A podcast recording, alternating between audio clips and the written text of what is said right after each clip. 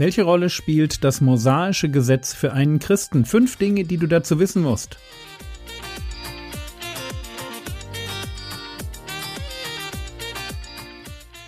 Theologie, die dich im Glauben wachsen lässt, Nachfolge praktisch, dein geistlicher Impuls für den Tag. Mein Name ist Jürgen Fischer und heute beschäftigen wir uns mit der Frage, warum Gott das mosaische Gesetz gegeben hat. Teil 2. Halten wir kurz fest, was wir schon wissen. Rettung ist aus Glauben. Abraham ist uns darin ein Vorbild. Mit ihm schließt Gott einen Bund. Ziel dieses Bundes ist es, die ganze Welt zu segnen. Das geschieht auch. Genau wie versprochen durch einen bestimmten Nachkommen von Abraham, nämlich Jesus. Was Gott dem Abraham verspricht, erfüllt sich mit Jesus. Jesus selbst stirbt am Kreuz für die Sünden der Welt und richtet den neuen Bund auf, in den jeder Mensch durch Glauben eintreten kann. Gestern sind wir der Frage nachgegangen, warum Gott den alten Bund vom Berg Sinai überhaupt stiftet wenn er doch gleich zum neuen Bund hätte übergehen können. Der alte Bund mit seinen Geboten kann nicht retten. Er hat ein Ablaufdatum, ist nur hinzugefügt, bis Jesus kommt. Also was soll er überhaupt? Antwort 1, er macht Israel groß und weist auf den Gott hin, der hinter Israel steht. Antwort 2, am Beispiel eines Volkes wird deutlich, dass Gebote allein nicht der Schlüssel zur Rettung der Menschheit sein können. Gebote machen uns nicht heiliger, sondern sie stacheln die Sünde in uns nur an. Und so kommen wir zur Antwort Nummer drei. Ich hatte das gestern gesagt, drei Antworten, drei Bibelstellen, also eine Bibelstelle. Galater 3, die Verse 23 und 24. Bevor aber der Glaube, gemeint ist der Glaube an Jesus kam, wurden wir unter dem Gesetz verwahrt, eingeschlossen auf den Glauben hin, der offenbart werden sollte. Also ist das Gesetz unser Zuchtmeister auf Christus hingeworden, damit wir aus Glauben gerechtfertigt würden. Das Gesetz wird zum Zuchtmeister auf Christus hin. Hinter dem schrägen Wort Zuchtmeister verbirgt sich das griechische Wort Paidagogos, von dem sich unser Wort Pädagoge ableitet. Ein Paidagogos war normalerweise ein für seine Strenge bekannter männlicher Sklave, der die Aufsicht über die kleinen Kinder hatte, dafür sorgte, dass sie ihre Aufgaben erledigten, sicher zur Schule kamen und keinen Blödsinn anstellten. Das mosaische Gesetz agiert wie ein Paidagogos. Es passt auf Israel auf, bis die Zeit des Glaubens an Jesus kommt. Jetzt kann man sich überlegen, wie passt das mosaische Gesetz auf die Israeliten auf? Wie bereitet es das Volk auf die Begegnung mit dem Christus vor? Jetzt ist das bei der Auslegung von Bildern immer so eine Sache. Ich weiß nicht genau, woran Paulus alles dachte, aber mir fallen vier Punkte ein, und die möchte ich euch vorstellen. Punkt 1. Im mosaischen Gesetz gab es Gebote, die sorgten dafür, dass Israel eine eigenständige nationale Identität bekam und sich nur schwer mit anderen Völkern vermischen konnte. Die Speisegebote sind dafür typisch.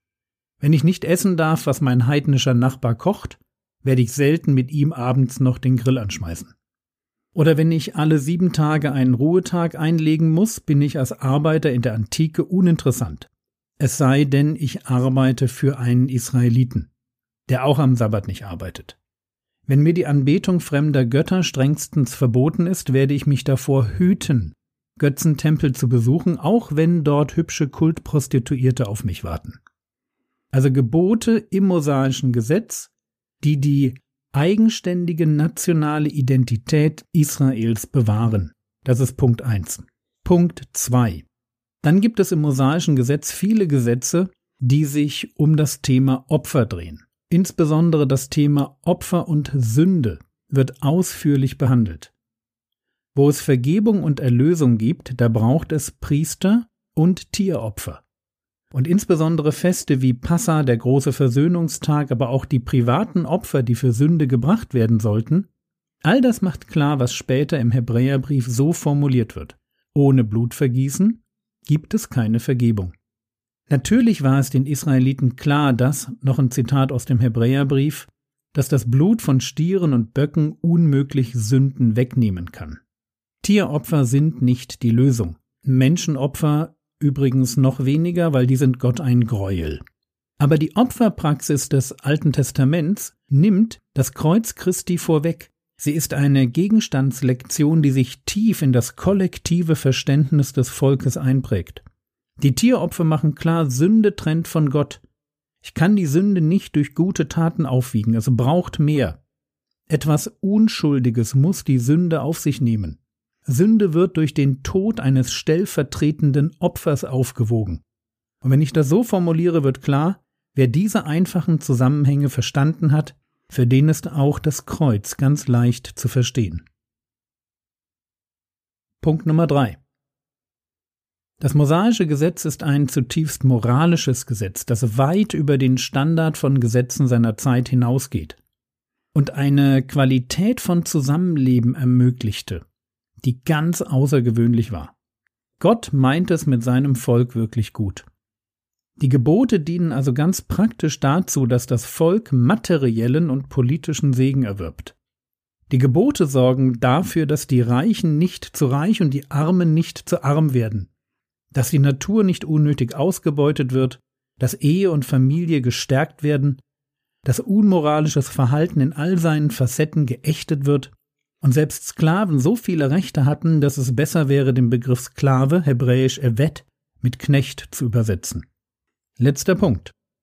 Das mosaische Gesetz enthält eine Verheißung auf den Messias. Da heißt es in 5. Mose 18, die Verse 15 und 18, einen Propheten wie mich, das sagt Mose, einen Propheten wie mich wird dir der Herr dein Gott aus deiner Mitte, aus deinen Brüdern erstehen lassen, auf ihn sollt ihr hören.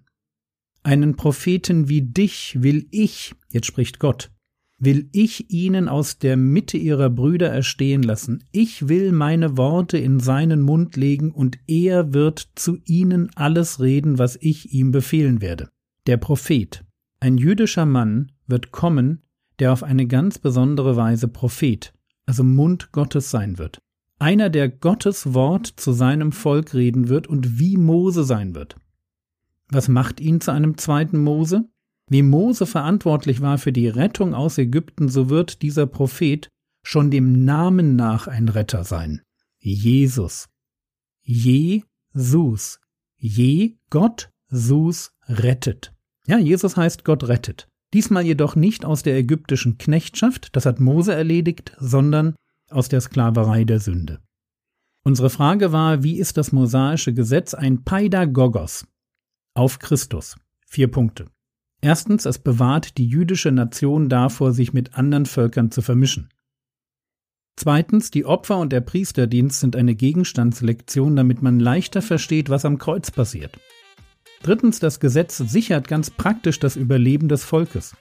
Und viertens, im Gesetz findet sich eine Verheißung auf Jesus.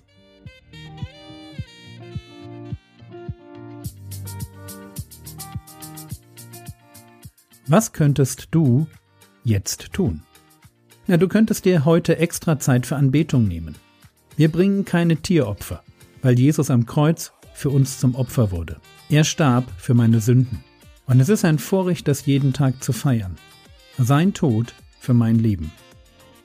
Wenn du für mich beten willst, findest du auf meiner Homepage www.frogwords.de die Möglichkeit, die Berlin News, meinen Gebetsnewsletter, mit drei Gebetsanliegen pro Monat zu abonnieren. Der Herr segne dich, erfahre seine Gnade und lebe in seinem Frieden. Amen.